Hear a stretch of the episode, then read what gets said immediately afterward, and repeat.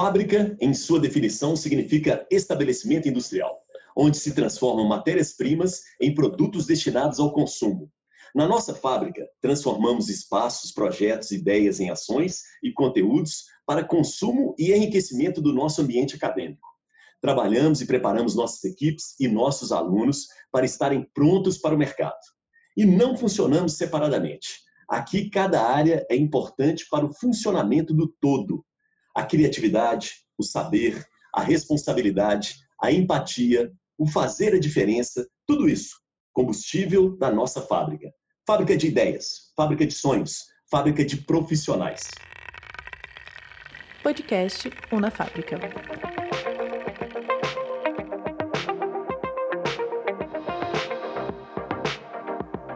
Por falar em profissionais, bom dia para quem é de bom dia, boa tarde para quem é de boa tarde, boa noite para quem é de boa noite. Eu sou Elias Santos, sou radialista, locutor, apresentador e professor, né? professor do UniBH, da UNA, né? nas áreas da economia criativa, comunicação, relações internacionais e sou também o líder, né? coordenador geral da nossa economia criativa, daqui da nossa UNA, que a gente tem chamado de fábrica. Então todos vocês são bem-vindos e bem-vindas ao nosso primeiro episódio do podcast Una Fábrica. E hoje nós vamos falar o que é essa tal de Una Fábrica. Né? Quem é que faz parte? Quais são os laboratórios que fazem parte dessa Una Fábrica? Como é que eles se integram? Né? Como é que eles trabalham juntos? Esse é o nosso papo. E a gente quer que você, né, que está nos ouvindo, nos acompanhando, dê a sua opinião, participe com a gente e aproveite esse momento desse nosso podcast, tá bom? É o primeiro podcast, então nos perdoe caso a gente escorregue um pouco para cá, escorregue um pouco para lá, porque é isso mesmo. Estamos gravando ao vivo, como se fosse ao vivo. E aí eu vou apresentar a nossa equipe, né? Primeiro um bom dia de cada um, começando pelo nosso querido professor Pedro Neves, que é o gerente do campus Una, Una Liberdade. Bom dia, Pedro. E aí, Elias, bom dia, bom dia, galera. É, iniciando o nosso projeto né, de unidade a partir do Campus Liberdade. É, e a expectativa nossa é trazer elementos que sejam bem interessantes né, dentro da área da economia criativa para geral, né, não somente para a comunidade da UNO, mas todo do Mundo Horizonte, que agora passa também a nos escutar. Boa, Pedro. Daqui a pouco eu volto em você. E agora eu vou lá na Dani Reis. A Dani Reis vai se apresentar também rapidinho. Bom dia, Dani, tudo bem? Bom dia, Elias. Bom dia a todos. Eu sou a Dani Reis, sou jornalista e sou a líder do núcleo de conteúdo, que representa Boa. o curso de jornalismo. Agora nós vamos lá na gastronomia. Daniel Sucasas. Tudo bem, Daniel? Bom dia, boa tarde, boa noite. Bom dia, professor Elias. Bom dia a todos que estão nos ouvindo aí. Eu sou o Daniel Sucasas, sou o líder dos laboratórios de gastronomia. Um prazer a gente agora colocar em prática esse nosso projeto. Muito bem, agora a gente dá um giro, né? 360, UNA 360, vocês vão ouvir falar muito nessa, nesse, nesse laboratório. E está com a gente aqui a Débora Quirino. Tudo bem, Débora? Bom dia, gente. prazer estar aqui com vocês. Meu nome é Débora Quirino, sou a líder da Agência UNA 360, um laboratório de relações públicas. Muito bem, obrigado. Temos também a Carolina Oliveira, do NAU. A gente chama ela carinhosamente de Carol. Tudo bem, Carol? Oi, gente, aqui é a Carol, sou líder do Núcleo de Arquitetura e Urbanismo. Lá no núcleo a gente presta serviços de assistência técnica, levando arquitetura para quem precisa de arquitetura, para comunidades carentes. Vai ser um prazer contar um pouquinho desse trabalho que é lindo, principalmente quando é feito com essa equipe maravilhosa. Muito bem, já sentiram, né, que a Carol gosta de emoções fortes, assim, né? Muito bem, vamos agora para uma outra agência, a Luna, e quem vai é, dar um bom dia, boa tarde, boa noite, vai dar o um alô, é a Larissa Santiago. Tudo bem, Larissa? Bom dia, gente. Tudo bem, Elias? Eu sou a Larissa Santiago, sou publicitária e líder da Luna, agência experimental de publicidade e design da UNA. É um prazer estar aqui a gente colocando esse projeto em prática. Estou muito feliz. Bom, muito bem. Vamos inventando moda agora, lá na moda, com o NUMO, que é o Laboratório da Moda. Letícia Dias. Tudo bem, Letícia? Elias, bom dia, tudo bem? E galera, tudo certo por aí? Então, eu sou, como o Elias disse, eu sou a Letícia Dias, sou a líder do núcleo de moda. Né? Nosso núcleo, a gente tenta sempre complementar as atividades que são dadas em sala de aula gerando experiência né, e contato com o mercado da moda para os alunos. E é um prazer estar aqui com vocês e vamos aos poucos, né? Contando um pouquinho do nosso trabalho. Contem sempre com a gente, viu? Valeu, obrigado Letícia. E olha só, a gente está gravando esse nosso podcast é, em pleno isolamento, quarentena, e os cabelos não param de crescer, as barbas não param de crescer, e ele está barbudo, cabeludo como nunca. É o nosso querido Rafael Campos, que é o nosso diretor aí, líder, né, da, da, nave Dígito Zero. Tudo bem, Rafa? Olá, olá, tudo Elias? Parecendo refugiado dentro de casa. É, eu sou produtor audiovisual, formado no IBH, líder do Nave Dígito Zero, que é a parte de audiovisual e cinema lá do, do Una Liberdade. Muito bem, legal, Rafa, muito bom. Bom, rapidinho, vocês já conheceram aí um pouquinho né, a textura da voz de cada um dos nossos integrantes dessa fábrica, e eu volto agora a bola lá no nosso gerente né, do campus Una Liberdade, que é o Pedro Neves, professor, né, para falar um pouco para a gente assim, desse desafio de trabalhar com a economia criativa e como gerente do campus também. Pedro, fala um pouco para a gente dessa, né, dessa experiência, você que é professor também, né? Isso. É, é até bom a gente cada vez mais, Elias, ampliar essa discussão, porque às vezes ele é um, esse é um termo né, da economia criativa que ele é deixado muito solto. Né? E quando ele é deixado muito solto, as apropriações, às vezes, elas podem ser, é, eu diria, um pouco mais indevidas. Né? E eu acho que a importância desse nosso podcast, e trazendo, inclusive, a experiência é, a partir de cada um dos núcleos aqui que já foram apresentados, a ideia é que a, a, cada programa, né, todo mundo possa ter um conhecimento cada vez mais detalhado sobre, de fato, quais são esses grandes insumos que alimentam a economia criativa, né? Mas de forma assim bem simples, a gente consegue fazer uma divisão para poder entender esse conceito, né? Pensando um passado, um passado no qual a economia ela era pensada é, na sua na concepção mais simples para poder pensar o valor é, relacionado a um trabalho, um trabalho tradicional, de fato, mais industrial, e também na perspectiva da utilidade, ou quão que algum tipo de produto ou objeto ele pode trazer de benefício a partir do seu consumo. Né? Isso eu estou falando do século XIX até meados, de fato, do século XX. Hoje, no século XXI, a gente tem a ideia da economia criativa pensando fatores que complementam esse pensamento passado, fatores que são, inclusive, mais intangíveis, relacionado a símbolos, a interpretações, a elementos que estão mais na alçada da memória. Né? São fatores, então, que provocam a ideia de valor e até mesmo de utilidade é, com base em percepções que são mais ampliadas. Por isso que, inclusive, né, quem tiver mais interesse pode até um, acessar o site da UNCTAD. A UNCTAD, de fato, que é necessariamente dentro das Nações Unidas a Conferência para o Comércio e o Desenvolvimento, né? Ela traz para a gente uma tentativa de se reunir as grandes áreas que contemplam essa economia criativa, que são expressões culturais tradicionais, artes visuais, artes dramáticas, publicidade e mídia impressa, audiovisual, design, novas mídias e serviços criativos, passando pelo design, pela gastronomia, e por aí vai. Né? A gente tem a área, então, pensando nessas grandes áreas somadas, a estrutura do patrimônio, das artes, das artes, né, da mídia e das criações que são entendidas como funcionais.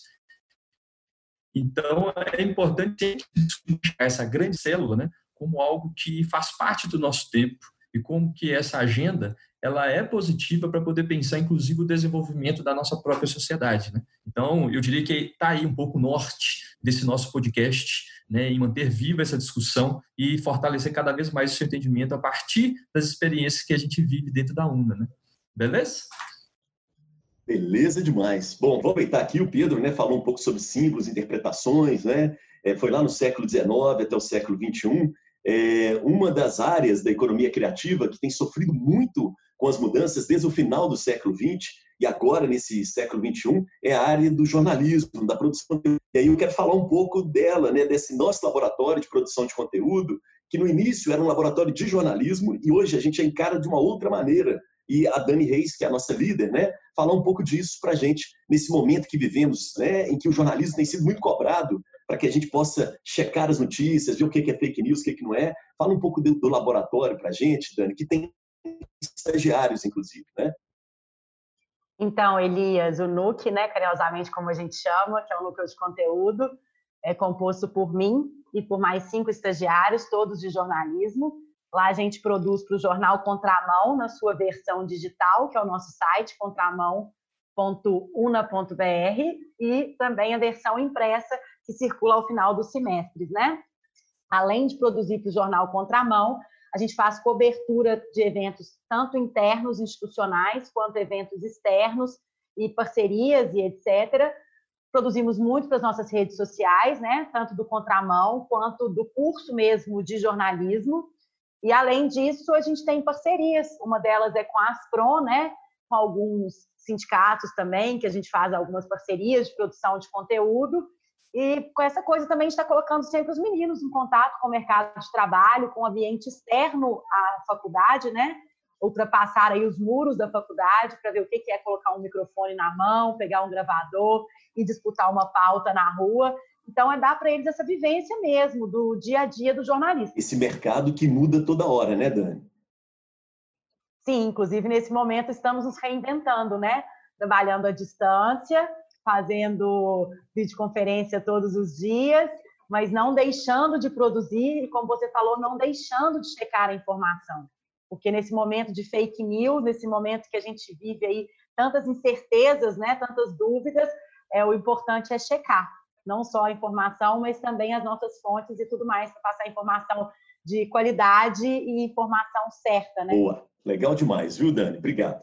É, durante um tempo, né, eu me lembro lá no final do, do século passado, quando se o Supremo Tribunal Federal, se não me engano, o ministro Gilmar Mendes, ele é que deu a decisão é, tirando a obrigatoriedade do diploma de jornalismo para os cursos, né, para, para se empregar uma pessoa na área de jornalismo.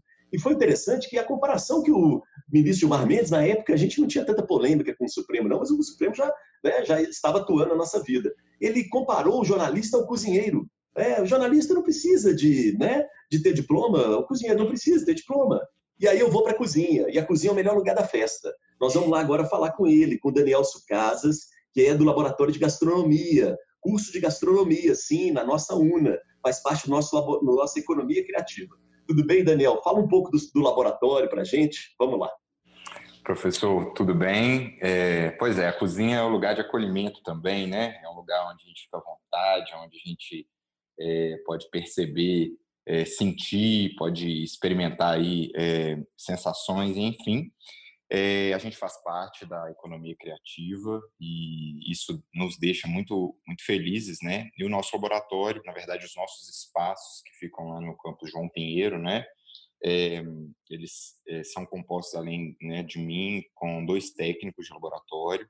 E o nosso trabalho lá é planejar, supervisionar, coordenar as diversas atividades desses três espaços que nós possuímos lá. Para quem não conhece, a gente tem duas cozinhas industriais, né? É, dois espaços para que os alunos, os professores, né, possam é, desenvolver as atividades programadas do curso. É, e além disso, de cuidar dessas atividades práticas, é a nossa responsabilidade avaliar as questões relacionadas às mercadorias, sobras, aproveitamentos, compras de todos os insumos que alimentam né, as aulas práticas. além disso, cuidar de toda a infraestrutura dos espaços, manutenção de equipamentos, é, apoiar a nossa coordenação de cursos, né, na figura do, do nosso professor, coordenador, e aí uma figura muito ímpar na gastronomia mineira, que é o Edson Puyati, né, em todas as questões relacionadas às atividades acadêmicas. É, além disso, é, manter esse bom andamento e funcionamento de toda a infraestrutura, os espaços que nós possuímos lá, como eu disse, além das duas cozinhas industriais, né, que são tematizadas, uma fica mais próxima às práticas de panificação e confeitaria, o outro espaço, além dessas cozinhas, é a nossa sala multiuso de bebidas e de eventos, né, de serviços de bar e restaurante. Então a gente cuida disso lá. É, cuida da gestão de pessoas. Nós temos uma equipe pequena, mas é uma equipe muito é, multifuncional, uma equipe muito mão na massa que está sentindo um pouco essa ausência nesse período que nós estamos distante né, dos nossos espaços físicos, que está tendo que se reinventar e aí também alimentar a nossa outra função, né, que é a participação na produção de eventos, de conteúdo multimídia, e é onde também a gente consegue conversar e integrar com toda a equipe da economia criativa. Legal demais, Daniel. Vamos lembrar que nesse momento do isolamento, né, as pessoas estão cozinhando mais em casa, né, Daniel? Verdade, verdade. É, é um, é um setor que está se reinventando, né? Uma área aí da, da nossa sociedade que está se reinventando. Então aí voltou à tona com toda a força os serviços de delivery, a gente conversa sobre isso muito. E além do mais, esse incentivo de que as pessoas elas né, cozinhem em casa, que elas testem, que elas retornem às origens, né, que elas tragam de volta é, receitas que aprenderam com os avós, com as mães, enfim, é um momento também para se reinventar e para poder ter atividade dentro de casa. Muito bom. E a gente vai preparar para vocês, né? Você que está nos ouvindo aí, dicas, né? Para cozinhar em casa. É, vamos, vamos preparar isso durante nossos podcasts aí, né? Porque tem gente aqui dos líderes que começou a cozinhar em casa. É, outro dia eu fiquei sabendo disso, voltou a cozinhar em casa, né? Depois a Larissa vai falar dessa história para a gente, tá? A Larissa é lá da publicidade. Mas agora eu queria aproveitar que o Daniel falou a respeito de eventos. A gente tem um laboratório que trabalha com os eventos, né? Um laboratório que ele tem um nome maravilhoso, né? UNA 360, é girar para tudo quanto é canto e está ligado ao marketing, ao comercial da nossa UNA também. E eu né, puxo agora o papo com a Débora Quirino, né, que é a nossa líder, e eu queria que você falasse um pouco da UNA 360 para a gente, Débora. Vamos lá. Obrigada, Elias. Então, gente, a UNA 360 ele é um laboratório de curso de RP é, e o principal objetivo é a gente oferecer para os alunos, a nossa equipe, a oportunidade de conhecer na prática como que acontece toda a produção de um evento, desde a criação até a sua execução. Então, nós temos uma equipe multidisciplinar, hoje são 17 extensionistas das áreas de comunicação, de cinema, arquitetura, design, direito, enfermagem, moda, e além do administrativo e eu a líder. Então, a gente vem com uma atuação aí grande nos principais eventos aqui de Belo Horizonte, Planeta Brasil, Festival Sensacional, Sarará, entre outros eventos e também, principalmente, com essa é, ligação com a marca Una, com ativação nos eventos, com branding. Então, assim, é, nos proporciona um mundo de eventos, esse mundo tão desejado, mas umas experiências, assim, sensacionais. Muito legal, o mundo que está se reinventando com as lives agora, as polêmicas lives, né? Exatamente, Elias. As lives eu acho que vieram e vão ficar, né? Mesmo acho que pós-pandemia, a gente vai continuar aí com esse nicho que está surgindo, uma oportunidade, e as pessoas também estão interagindo, e por trás dessas lives também tem toda uma produção de eventos, né? Não é simplesmente só ligar o celular, mas também está muito bacana e a gente tem tentado aí, nesse momento, é, confortar com posts no nosso Instagram, com dicas, com orientações bacanas para a gente estar tá parado só por conta da pandemia, mas estamos produzindo. Muito bom. É, a gente meio parado, né, cozinhando dentro de casa. Então é momento também da gente pensar melhor esse ambiente, o lugar onde a gente vive, né? Esse ambiente que a gente agora tem que encarar é, mais do que nunca. E aí, para falar de, né, do ambiente, dessas coisas todas do interior, a gente tem, né, dentro da nossa economia criativa, o núcleo ligado à arquitetura e urbanismo e a gente bate um papo agora com a Carol, né? A Carol, que é a Carol Oliveira. É, tudo bem, Carol? Vamos lá. Feliz, tudo jóia? Então, aqui no Núcleo de Arquitetura e Urbanismo, a gente presta serviço de assistência técnica. Para quem não conhece serviço de assistência técnica, é um trabalho que leva arquitetura para quem precisa. Então, para a vila, para a favela, para comunidades que não têm acesso à arquitetura. A gente trabalha também com prefeitura e ONG, então a gente tem um trabalho de urbanismo forte, mais voltado para a revitalização de locais abandonados, praças, ou então ONGs que estão precisando de um upgrade. A gente tem um apoio institucional, então se tem uma sala na UNA que não está legal, que está precisando daquela vida, a gente refaz o layout. Tem um apoio à coordenação de curso, então a gente sempre anda junto com o curso de arquitetura e urbanismo da UNA, por sinal excelente. É, eu entendo como missão do núcleo levar a arquitetura de maneira democrática. Todos precisam de morar, todos precisam de morar com qualidade e dignidade e desmistificar que a arquitetura é artigo de luxo. A arquitetura, desde que o mundo é mundo, é uma necessidade. É isso. Boa, muito legal. E encarar a nossa casa também, né? o nosso ambiente. Né? Talvez seja a hora, nesse momento, né, Carol, de dar uma mexida na casa, né? Com certeza, eu acho que deixar o nosso ambiente diferente, revitalizar o ambiente nos revitaliza. Boa, ó, bonito isso, hein? Legal demais. E aí a gente pula agora para ela que está cozinhando em casa, para falar em revitalizar o ambiente, né? Outro dia ela estava né, colocando isso para a gente, né, no Instagram também, que é a Larissa Santiago, publicitária e da nossa agência de publicidade design aluna. Você estava se reinventando, né, Larissa?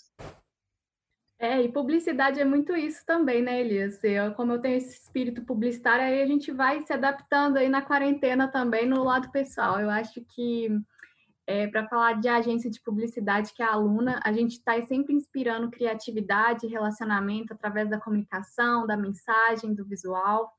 E a aluna, ela surgiu em 2004, né? Então ela tem uma história aí e hoje ela ela está presente ali no Una Liberdade e na Una Contagem.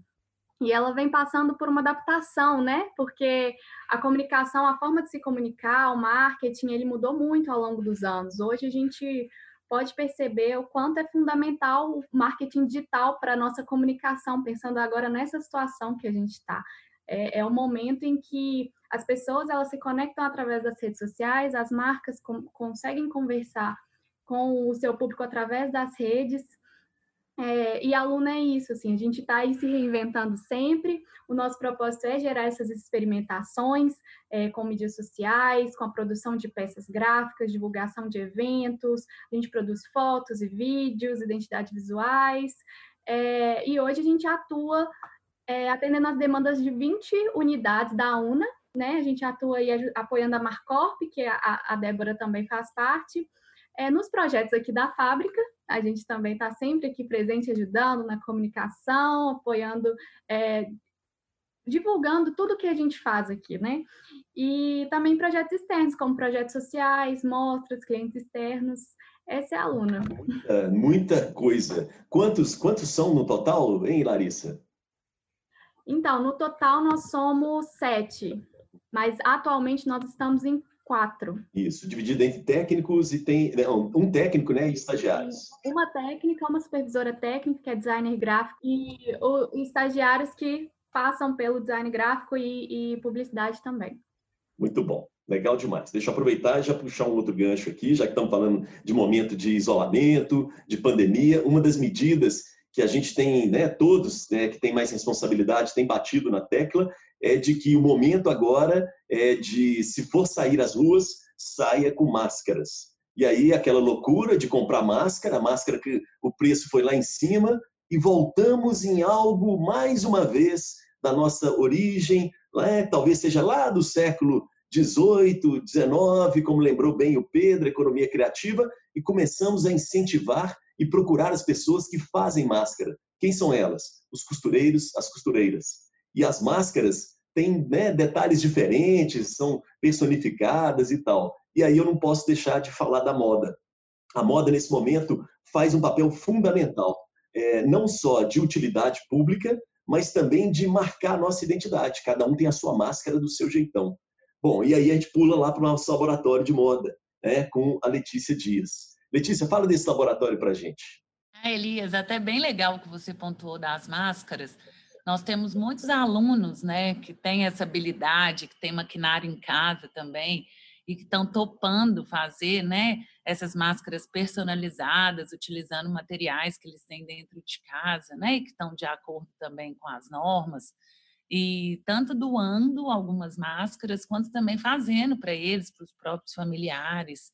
É, a gente vê aí que o mercado também tem muita gente incentivando, ajudando né, os pequenos produtores, costureiros, né, para apoiá-los de alguma forma, para eles terem alguma renda.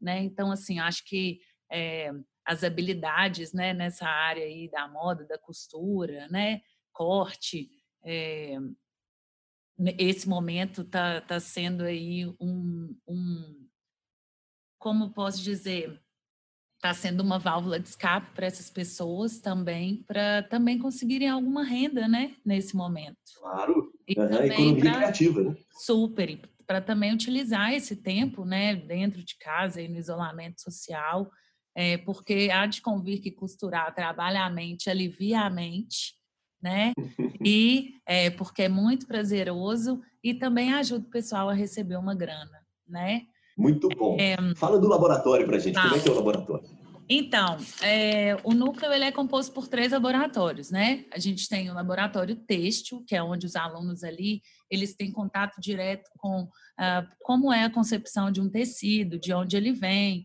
como que é feito um tecido, também tingimento, beneficiamento. Então, assim, tudo que envolve essa parte, o núcleo de o laboratório têxtil é, é um espaço para isso. A gente tem os, também laboratório de costura, que a gente tem diversos maquinários de costura disponíveis para os alunos. É, nós temos técnicas, tá? estagiário, que compõem o núcleo, e elas estão disponíveis. O núcleo fica aberto é, de 8 horas até 10 horas da noite, é, sendo um espaço ali para os alunos colocarem em prática o que eles aprenderam dentro da sala de aula, além de estimular a criatividade também deles, né? E também apoio às aulas, porque como temos as técnicas disponíveis, as meninas também ajudam a desenvolver as atividades que solicitadas dentro da sala de aula. É, além deles, a gente tem um outro que é um laboratório multiuso, com espaço também para os alunos é, é, também fazerem planejamento de projetos e tudo mais. Legal, obrigado, Letícia. Valeu. Agora, para finalizar, a gente passa né, a bola agora para o núcleo que produz, né, que grava, edita, monta as peças, e agora com as redes sociais essa coisa cresceu muito mais ainda, transmissão ao vivo e por aí vai. Lembrando que nos nossos cursos né, da economia criativa, nós temos particularmente um curso muito importante né, na UNA Liberdade, que é o curso de cinema, um curso fundamental aqui, né? Belo Horizonte é um polo de produção né, de cinema, é, audiovisual, vamos dizer assim, né? E agora, mais recentemente, cinema, junto com Contagem também. Muitos alunos nossos né, foram para a construção de Contagem, montaram um núcleo de produção de, de filmes em Contagem. Então, a gente vai falar da nave, né, do nave, melhor dizendo, Dígito Zero, os laboratórios de audiovisual, com o Rafael Campos. Fala um pouquinho desses laboratórios aí, Rafa. Então, é, são dois laboratórios que, ao mesmo tempo, eles estão separados, mas trabalhando juntos o tempo inteiro. É, o NAVE, ele cuida dos empréstimos de equipamentos e laboratórios em estúdio para os alunos, professores e também para os outros núcleos. É, todo mundo que precisa de equipamentos audiovisuais é, procura o NAVE para fazer esse empréstimo. Os alunos utilizam esses equipamentos para as aulas, para é, trabalhos, é, TCCs e também para produção de filmes. Como você bem disse, é, Belo Horizonte é um polo né, de, de, produção de, de, cinema. Os alunos do curso da UNO utilizam bastante a nossa nosso acervo né, de equipamentos para produzir esses filmes, que são equipamentos caros e, e, é sempre bom ver os nossos alunos produzindo coisas é, com o nome da UNA junto, né? E, nossa, e também tem a Dígito Zero, que é um setor que trabalha com muitas coisas, tanto cobertura de eventos, como a Dani disse, a gente trabalha bastante próximo, né, Dani, fazendo algumas coberturas de eventos, Una Trends, que é um evento da moda, Gastrouna, e daí por diante nós também temos o Lumiar, que é um, um evento da, da, da própria, do próprio curso de cinema, que a Dígito Zero serve de, de QG, de produtora para todo o evento. E também. É, lembrando que o Lumiar, né? O Lumiar é um festival de cinema universitário, bem bacana assim mesmo, né? Mas depois a gente, a gente fala mais dele, né? Exato. Termina, pois não, Rafa. Exato. E também fazemos produções acadêmicas com os professores, os alunos, auxiliando os alunos dentro dos laboratórios, das nossas ilhas de edição, e também é, auxiliando o, a Marcorp com todas as demandas institucionais que, que possam surgir.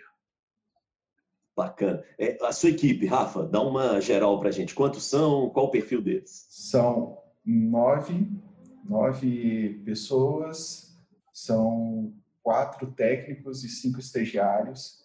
Lá tem funcionamento da manhã, de 8 horas da manhã até 10 e meia da noite. A gente tem sempre técnicos e estagiários o tempo inteiro, auxiliando os alunos e os outros núcleos. Então, são nove pessoas, dez comigo. Muito bom. Valeu demais. Obrigado, Rafa. Bom, gente, muito obrigado pela participação de todos e todas. Né? A gente vai encerrando aqui esse primeiro bate-papo nosso, nosso podcast Fábrica. Fábrica de ideias, fábrica de sonhos, fábrica de profissionais. Beijo para quem é de beijo, abraço para quem é de abraço e cotovelo para quem é de cotovelo. Se você gostou do nosso conteúdo, visite soundcloud.com/barra para mais podcasts.